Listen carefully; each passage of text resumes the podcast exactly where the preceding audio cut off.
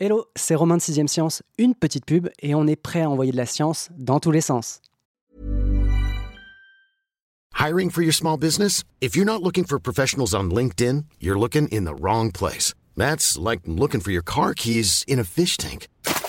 LinkedIn helps you hire professionals you can't find anywhere else, even those who aren't actively searching for a new job but might be open to the perfect role. In a given month, over 70% of LinkedIn users don't even visit other leading job sites. So start looking in the right place. With LinkedIn, you can hire professionals like a professional. Post your free job on linkedin.com slash people today. On vit très bien sans savoir. Alors là, n'importe quoi. Quand vous comprenez pas, vous dites c'est pas faux. Je n'ai pas dit que ce serait facile, Néron. C'est pas simple, mais j'ai compris. Bien. Je crois qu'on va bien s'amuser tous ensemble. Sixième Science, un podcast 20 minutes et science et avenir. La coupure de courant ne fait que progresser. La moitié de la côte est déjà sans électricité. Oui, le plein. Super ou ordinaire Peu importe. C'est quand même bien mieux une voiture propre, non?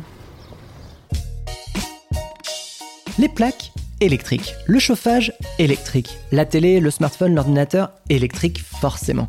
Et la voiture. Dans quelques années, quand des millions de Français s'élanceront sur la route des vacances à bord de leur véhicule électrique, aurons-nous assez de jus pour remplir toutes les batteries sans risquer la coupure de courant ou pire, la pénurie? Car tirer un câble plutôt qu'un pistolet à essence est une réalité pour de plus en plus d'automobilistes au moment de faire le plein. L'expert environnement de Sciences et Avenir, Loïc Chevaux, est monté dans sa machine électrique à voyager dans le temps direction 2035 pour constater si l'abandon progressif du moteur à combustion n'allait pas poser problème à nos fournisseurs de watts. Bonjour Loïc et bon retour en 2021. Bonjour.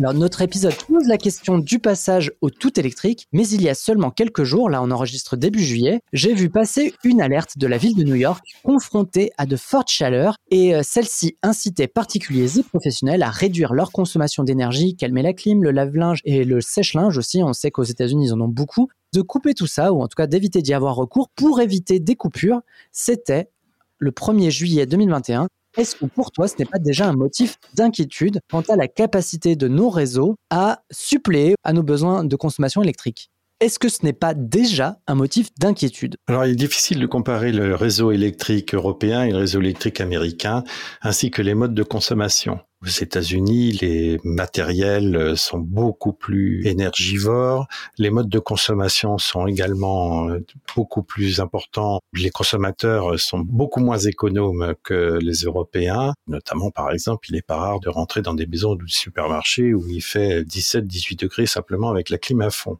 Mmh. Ces alertes, elles sont faites aussi par le fait que le système électrique est complètement différent. Ça marche complètement sur le marché avec des marchés de gré accès d'achat et d'électricité et avec un réseau qui a bien besoin d'être rénové. Et ça d'ailleurs, ça fait partie des grands travaux qui ont été décidés par Joe Biden très récemment. Donc on ne peut pas comparer vraiment avec des consommateurs européens avec un système électrique qui est beaucoup plus intégré en Europe, qui est beaucoup plus solide et qui est piloté par quelques grands euh, opérateurs. Bon, en France, EDF et puis euh, en Allemagne ils sont quatre, en Angleterre ils sont deux. Voilà, c'est moins la pagaille. Pas du quoi. tout le même fonctionnement en Europe aussi, on a ce genre de message vers les consommateurs en disant vous consommez moins, faites attention, vous avez des heures creuses, des heures pleines, reportez vos consommations électriques, tout ça pour éviter les tensions sur le réseau. Mais c'est surtout l'hiver et pas tellement l'été.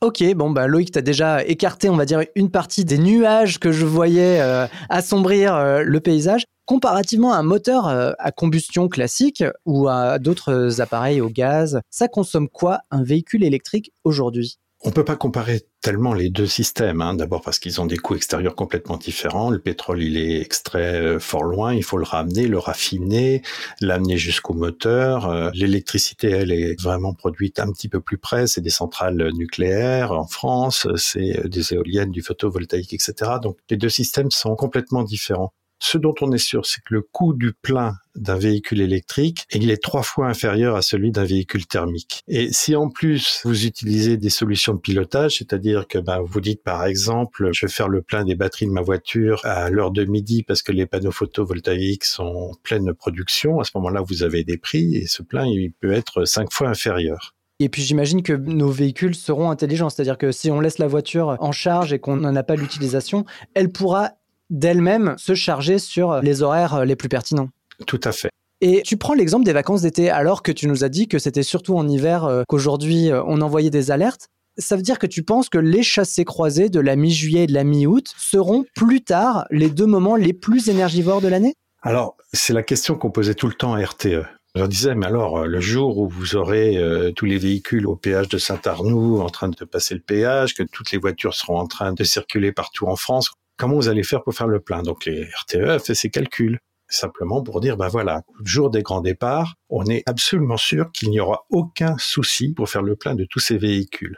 Ils ont calculé effectivement que l'appel de charge serait autour de 8 mégawatts. 8 mégawatts, pour vous donner un exemple, les pics de consommation en hiver, c'est 100 000 mégawatts. En été, on est autour de 40-45 000 mégawatts. Donc, vous voyez, 8 mégawatts, ça passe tout à fait. D'ailleurs, en plus, ces pointes de consommation peuvent être atténuées en disant aux gens, bah, écoutez, vous faites votre plein au moment où on a le plus de production électrique c'est-à-dire le soir quand les usines et les bureaux sont fermés ou à l'heure du plein ensoleillement euh, quand les panneaux euh, produisent au maximum. Mhm. En fait, RTE estime que la consommation d'énergie liée au développement du véhicule électrique, et on parle de 7 millions de véhicules électriques en 2035, ça ne devrait pas excéder 48 TWh. Ça représente pas grand-chose, mais c'est 10% de la consommation française. OK. Sur toute l'année. Et RTE, je le reprécise, c'est en gros le gestionnaire du réseau euh, d'électricité en France. Voilà, du réseau de transport d'électricité de la haute tension entre le point de production, la centrale nucléaire, les, éoliennes, etc., et euh, le réseau à 20 000 volts, où là on tombe chez Enedis, qui va distribuer, lui, l'électricité aux consommateurs. Non, non, non, non, ce truc-là est électrique, mais il faut une réaction nucléaire afin de produire les 2,21 gigawatts d'électricité nécessaires. Donc, je vous vois assez mal entrer dans une droguerie et demander du plutonium alors, tu as parlé d'une date qui est assez importante, qui est aussi celle euh, du départ de ton article, vers laquelle je renvoie dans le descriptif de l'épisode, c'est celle de 2035. Une date que tu n'as pas choisie au hasard, j'imagine. Bah, c'est surtout l'échéance donnée par les scénarios de RTE, mais ça correspond aussi au scénario de prospective des pouvoirs publics. On a une stratégie nationale bas carbone, mais qui s'arrête à 2023 et 2028, mais avec quand même des évolutions à 2035. On a pas mal de scénarios à cette euh, date-là. Et c'est ce qui permet un petit peu de comparer les scénarios de développement. RTE, pour le véhicule électrique, on a construit cinq. Un où euh, les choses vont assez lentement avec une pénétration du véhicule électrique assez lente et puis d'autres qui sont beaucoup plus volontaristes, euh, où toutes les choses vont bien, c'est-à-dire le développement des bornes, les efforts des constructeurs, une accélération grâce à des incitations fiscales de la conversion du parc automobile. Tous ces scénarios donc sont envisagés. Mais euh, c'est vrai que tu parles d'incitation euh, fiscale, mais je crois qu'il y a même d'autres incitations qui sont faites au secteur des transports avec des échéances plus proches à 2025 et 2030. Il s'agit de quoi exactement? Alors, c'est pas d'une incitation, c'est une contrainte, une contrainte très très forte. L'Union européenne s'est donné comme objectif, c'était déjà donné comme objectif en 2008, de réduire de 20% ses émissions de gaz à effet de serre et d'augmenter de 20% son utilisation des énergies renouvelables. Qui veut dire, quand on dit euh, réduire ses émissions de gaz à effet de serre, ça veut dire réduire ses consommations énergétiques. Et donc, on regarde évidemment du côté de l'habitat et du chauffage, etc., mais aussi des voitures, puisqu'elles roulent à 90-95% au pétrole, à l'essence ou au diesel. Donc il faut agir là-dessus. Et l'Union européenne, les 27 États membres, 26 maintenant, se sont accordés sur des objectifs. Et l'objectif notamment de 2020, c'était de dire les voitures individuelles en moyenne ne doivent pas émettre plus de 95 grammes par kilomètre de CO2. C'est comme ça que ça se jauge les émissions d'une voiture.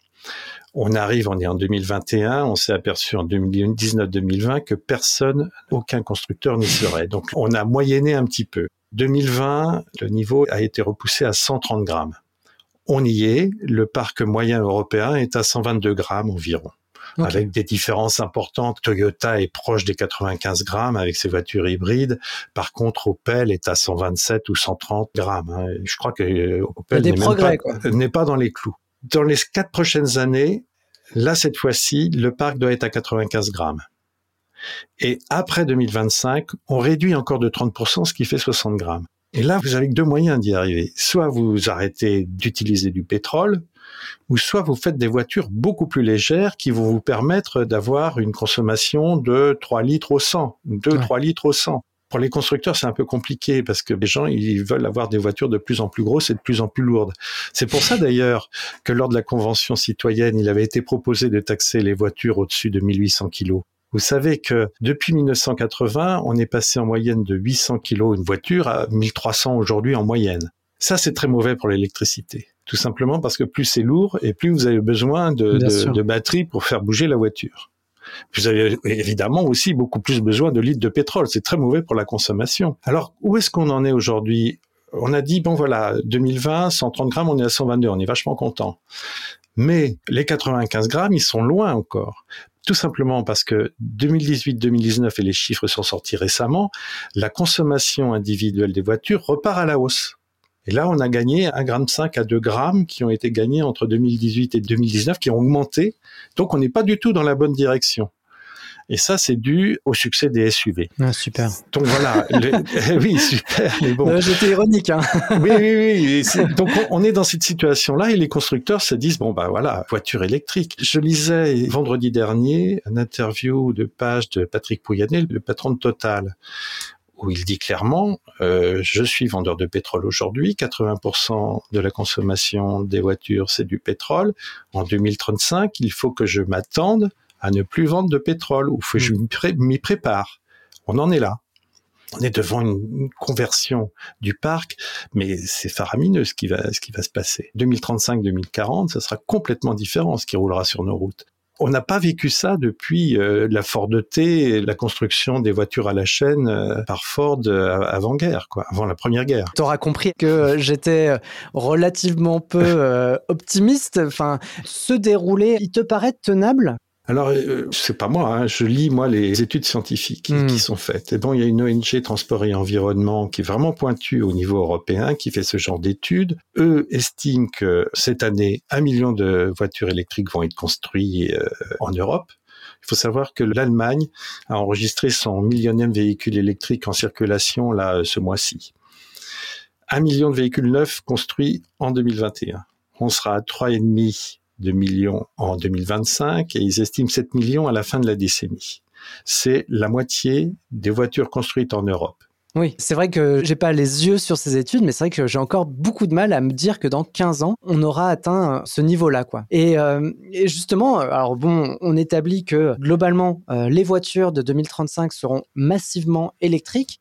Quels calculs sont faits pour affirmer que le réseau produira plus d'électricité qu'il n'en dépensera en 2035 c'est pas tout à fait ça. En fait, ce qu'on calcule, c'est que les besoins en électricité seront moindres. Ok. C'est une baisse des besoins en électricité. Oui, pas une augmentation de la production. Je prends le problème du mauvais côté. Non, Vous hmm. prenez, c'est le problème, le problème du mauvais côté, c'est une baisse de la consommation qui est anticipée. On est à 600 millions de terawattheures aujourd'hui. On va descendre à 500 terawattheures par, par un effet du Saint-Esprit, mais euh, pendant 15 ans, on va isoler les bâtiments, donc le chauffage euh, électrique, on va éliminer toutes les passoires et notamment éliminer également, interdire tous les radiateurs qui sont des véritables... Euh, des grippins. des grippins, voilà ce qu'on mm. appelle les grippins, sont éliminés.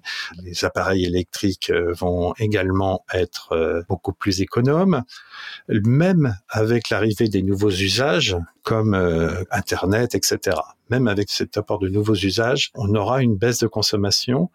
On aura également un meilleur pilotage de la production et de son adéquation avec la consommation grâce aux intelligences artificielles. Mhm.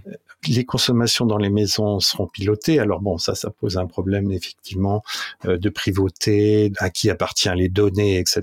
Mais enfin, c'est des choses qui se résolvent quand même, de, pouvoir euh, faire en sorte qu'effectivement on n'est pas une sorte de Big Brother qui nous regarde dans la maison.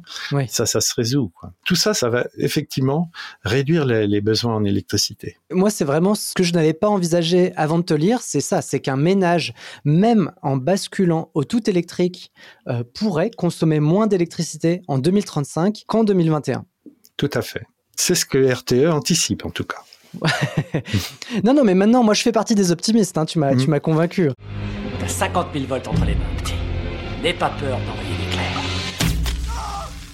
L'été 2035, tout le monde sortira euh, sa voiture ou SUV électrique et euh, il y aura assez d'électricité pour tout le monde. Mais Qu'en est-il de l'hiver? La voiture ne reste pas au garage, il faut même chauffer son habitacle, il faut maintenir également une température minimale de 19 degrés dans les chambres et le salon de la maison euh, le matin et, euh, et le soir. Est-ce que euh, une pénurie en fin d'année n'est pas plus à craindre que justement en plein été? Oui, c'est effectivement le, le, cas. Alors RTE imagine qu'effectivement c'est pas tellement au départ en vacances d'été que, que, risque de se poser le problème. Ce serait le cas d'une vague de froid pile le 20 décembre, le vendredi 20 décembre, au moment où tout le monde va prendre sa voiture pour aller voir grand-mère et grand-père.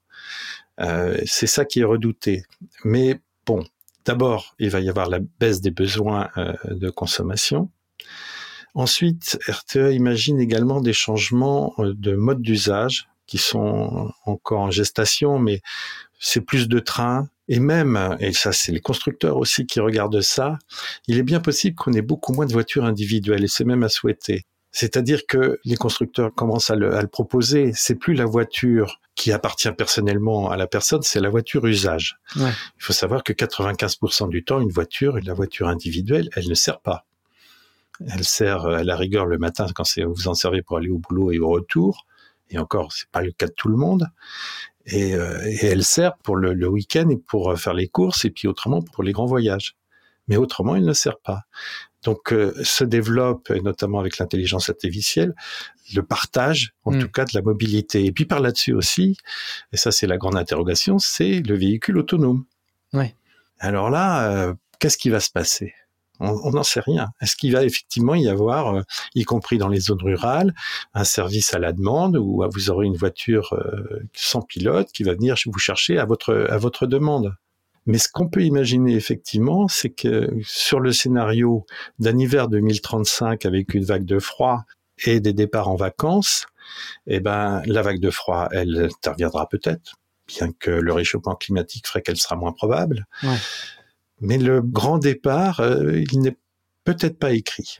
Tu m'as rassuré, tu vas même me donner, on va dire, des, des raisons d'espérer pour la suite les batteries des véhicules électriques devraient permettre quelque chose d'autre d'intéressant que tu as dessiné un petit peu tout à l'heure, c'est de stocker le surplus de production en chargeant oui. notamment bah, au moment du pic de production des panneaux photovoltaïques qui se déroulent bah, plutôt en pleine journée et autour de midi, mmh. j'imagine. Comment ça fonctionnera au juste? Alors, euh, effectivement, quand on a une voiture qui est au garage et qui ne sert pas, etc., on peut tout à fait imaginer que les électrons qui sont produits en, excès soient stockés par les véhicules, lesquels restitue cette énergie, ben, si le soir on n'en a pas besoin de la voiture, la restitue à la machine à laver la vaisselle euh, ou à la box internet, etc. Ça peut, mmh. ça peut très bien avoir un entourage d'autoconsommation. Euh, ça, c'est des choses qui peuvent arriver.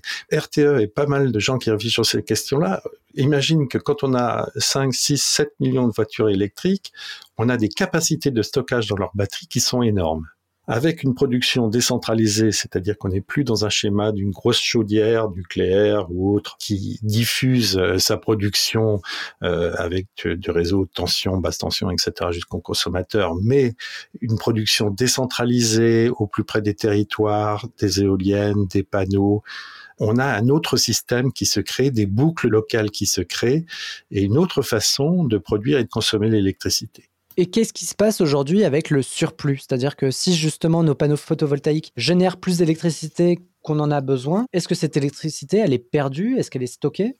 Elle est perdue, elle sert à chauffer les pattes des petits oiseaux. C'est-à-dire que ben, quand on a un excès, les fils électriques chauffent. Ok. ah, voilà. bah... Et la chaleur, la chaleur se diffuse dans l'atmosphère, c'est perdu. Alors que si justement on bascule sur des réseaux, on va dire plus locaux, avec euh, des batteries euh, qui attendent d'être chargées, ben, euh, on pourra voilà, ne pas jeter un, cette. Un pilotage plus fin. Alors en ce moment, il y a des tas de gens, beaucoup de, de, de start-up, beaucoup de petites entreprises qui, qui, qui, sont en train de fabriquer des algorithmes qui permettent de piloter finement tous les besoins, toute la production et la consommation afférente. Donc tant pis pour les oiseaux. Ils n'ont pas besoin qu'on leur chauffe les pattes. Si souci il y a, donc il n'est pas tellement du côté de la production d'électricité, mais plutôt, et là je vais être encore surpris, des producteurs automobiles. Ben, c'est toujours Transport et Environnement qui a fait une évaluation des déclarations pour l'instant des producteurs. Qu'est-ce qu'ils font comme investissement? Qu'est-ce qu'ils se donnent comme objectif pour justement la transition vers le véhicule électrique? De cette étude, il sort qu'effectivement, on peut craindre que euh, les constructeurs ne répondent pas à la demande, que leur production soit inférieure de 10% à la demande en 2030-2035, parce que les investissements ne sont pas assez importants. Et alors ils ont fait une sorte de classement, et donc mm. il apparaît que Volkswagen et Volvo euh, sont plutôt en avance, euh, avec un, un, gros peloton euh, plutôt médiocre où figurent Renault et, et Peugeot. Les mauvais élèves. C'est les gens qui sont en retard. Donc euh, voilà, il faut mettre du collier. Alors bon, euh, on vient d'inaugurer dans le Nord une, une, euh, usine de batterie. Il va y en avoir encore deux ou trois autres en France. Il y en a une dizaine de projets en Allemagne. Donc les choses, les choses se mettent en place. Et c'est des milliards d'investissements, hein. en partie d'ailleurs sur les, les, plans de relance post-Covid-19. Dites donc, votre voiture, je ne sais pas si elle est diesel ou essence, mais si elle marche au Ricard, vous avez de quoi aller jusqu'à Tanger on sait pourquoi les constructeurs français sont, on va dire, un petit peu en retard, pour être poli, par rapport aux autres? Alors, ce que ce qu'affirme Transport et Environnement, c'est qu'on parie trop sur l'hybride. Hmm. il faut, c'est une mutation vers le véhicule électrique pur jus qui devrait être fait. Toujours dans le cadre, si on veut, je le rappelle quand même parce que c'est ça qu'il y a derrière, si on veut réduire les émissions de gaz à effet de serre de 55% d'ici 2030. Ouais. Tu fais bien de rappeler les chiffres. Et les Français là-dedans, comment ils se comportent? Est-ce qu'on est, euh, bons élèves? Comme pour toute l'Europe, ça dépendra beaucoup euh, des incitations euh, fiscales, des incitations. On va y venir. voilà, c'est ça. Il faut des aides. Il faut pas que ça soit plus cher, quoi. Oui, bah, c'est exactement le point qui allait suivre, c'est ça. Est-ce qu'on mmh. peut s'attendre à une baisse du prix des véhicules électriques, sachant que bah, si je, justement il y a de la concurrence et, et, une offre, on va dire pléthorique ou qui est en train de se constituer autour des véhicules électriques, il y aura, j'imagine, de la compétition. Euh, ils vont travailler leur marge, euh, baisser. Voilà, c'est ça. Il y aura, il y aura certainement une baisse des coûts des batteries. Euh, les véhicules en, soi, ils coûtent moins cher à fabriquer. Hein. Un moteur électrique, c'est beaucoup moins compliqué qu'un moteur essence ou diesel. Il y a beaucoup moins de pièces. D'ailleurs, c'est ce qui pose le problème de conversion de, de tout le secteur automobile. On ne sait pas trop sur les coûts. on peut imaginer qu'effectivement on va faire des économies d'échelle, c'est ce qui se passe euh, toujours. Mais personnellement, j'ai pas vu d'études économiques sur ce sujet-là. Mais c'est vrai ah. que moi, je m'intéresse beaucoup plus aux technologies qu'à l'économie. Et donc là, je sors un petit peu de ma zone de confort. Alors, on va continuer. Là, je t'oriente plus dans le côté automoto hein, de, de l'épisode, mais la consommation électrique n'est qu'un aspect du problème posé par euh, les véhicules électriques. Finalement, enfin, c'est vrai qu'aujourd'hui, on ne peut plus parler des véhicules électriques sans évoquer euh, leur impact autre sur l'environnement, c'est-à-dire euh, la production euh, du véhicule en lui-même, l'utilisation euh, de terres rares et ensuite le recyclage qu'on fera des batteries au lithium. Ces deux sujets occupent un peu aujourd'hui le, cœur des débats. Est-ce que c'est pris en compte quand même dans tous les plans qu'on fait pour 2035 alors c'est pris en compte. Le recyclage, de toute façon, maintenant, ça c'est des directives européennes qui commencent à avoir un petit peu d'âge. À partir du moment où on met un produit sur le marché, un industriel doit prévoir le recyclage. Il y a des unités de recyclage des batteries qui sont d'ailleurs en cours de construction, certaines qui commencent à être opérationnelles. Donc ça, recyclage. Et puis je reviens quand même sur cette question de la question, effectivement, elle est importante, c'est est-ce qu'on a besoin chacun d'avoir une voiture individuelle? Mm-hmm. Est-ce qu'on peut pas plutôt réfléchir en termes de mobilité? J'ai tel besoin de mobilité à tel moment, est-ce que je, je peux à ce moment-là avoir un véhicule? Que je rends une fois que son usage est terminé. C'est peut-être ça qui va permettre de réduire les besoins en batterie, les besoins en terres rares, etc. Et puis il y a une autre chose qui est sous-jacente et qui est intéressante aussi, qui était un petit peu révélée par euh, la crise des gilets jaunes, c'est qu'il y a un problème de mobilité. Là, je reviens avec un autre euh, think tank qui s'appelle le Forum de mobilité, qui est soutenu par la SNCF, a publié une série d'enquêtes d'opinion qui montrent que les Français en ont marre de mettre leur cul dans leur bagnole tous les jours. Ouais. Il y en a marre de se déplacer, on s'aperçoit qu'effectivement, on a fait des tas d'aménagements en disant, bah, écoutez, je vais vous faire une quatre voies, je vais vous faire un pont, et puis vous irez plus vite au boulot. Et on s'aperçoit qu'on ne va pas plus vite au boulot, parce qu'on n'est pas tout seul à prendre le pont ou la, quatre voies. Et résultat, eh ben, le temps passé en déplacement augmente. Et il arrive que, euh, alors c'est 10 minutes par jour, mais 10 minutes par jour, c'est énorme. Donc il monte. Alors ce qui, ce qui, a été révélé un petit peu par la crise des gilets jaunes, c'est justement cette crise de cet éloignement de, de, entre le domicile et le travail, sans compter ceux qui passent leur temps sur le route parce que c'est leur boulot. Et ça, il y a, presque 40% des salariés en France dont c'est le boulot de se déplacer. Alors tout ça, ça arrive à, à une saturation. Donc on demande une autre mobilité. Et ce qu'on voit émerger, notamment chez des urbanistes, c'est la ville du quart d'heure, c'est-à-dire mmh. ben, en un quart d'heure à pied à vélo, vous êtes au boulot, vous êtes au supermarché, vous êtes à la salle de sport des enfants. Euh, cette notion de ville du quart d'heure, peut-être que dans dix ans, euh, elle se sera imposée, ou du moins elle aura commencé à se développer. Et il y a une technologie qu'on n'a pas évoquée aujourd'hui, alors qu'on parle beaucoup de véhicules avec des batteries au lithium, c'est l'hydrogène. Comment ça se fait qu'elle soit aussi peu euh, publique euh, et aussi peu populaire, cette technologie? L'hydrogène a ses partisans. Hein. Euh, je suis très prudent sur cette question-là, parce que je me souviens d'avoir écrit des papiers dans les années 90 où on disait, ben voilà, euh, la première décennie du 21e siècle, euh, toutes les voitures rouleront à l'hydrogène. J'ai écrit ce genre de bêtises. Et donc, euh, je, je, pense qu'il y aura de l'hydrogène pour les poids lourds. Okay. Et pour les bus, etc. Parce que là, c'est une solution qui est intéressante. Pour la diffusion pour les voitures individuelles, alors vous n'avez pas le même son de cloche suivant tous les, les experts de, de, mobilité ou les experts sur ces modes. Et vous avez des ingénieurs qui sont des fans de l'hydrogène, qui pensent que ça va finir par gagner et d'autres qui sont beaucoup plus réticents. Vous avez vraiment tous les sons de cloche sur cette question-là. Ouais, donc euh, on, on, attendra 2035 pour tirer les choses au clair. Moi, j'attends de voir. Et on réécoutera donc cet épisode en 2035 pour voir si euh, ton côté Madame Irma, c'est bien. Euh ça, c'est pas gentil et je ne, je ne serai pas de le réécouter. Eh ben, c'est noté, Loïc. Je te donne rendez-vous donc en 2035. Promis, on réécoute ça tranquillement. J'essaierai d'être euh, soft. On confrontera tes prédictions à la réalité. Quant à moi, je vous dis à dans deux semaines. En n'oubliant pas que qu'on roule en moteur à combustion ou en électrique, on continue d'envoyer de la science dans tous les sens.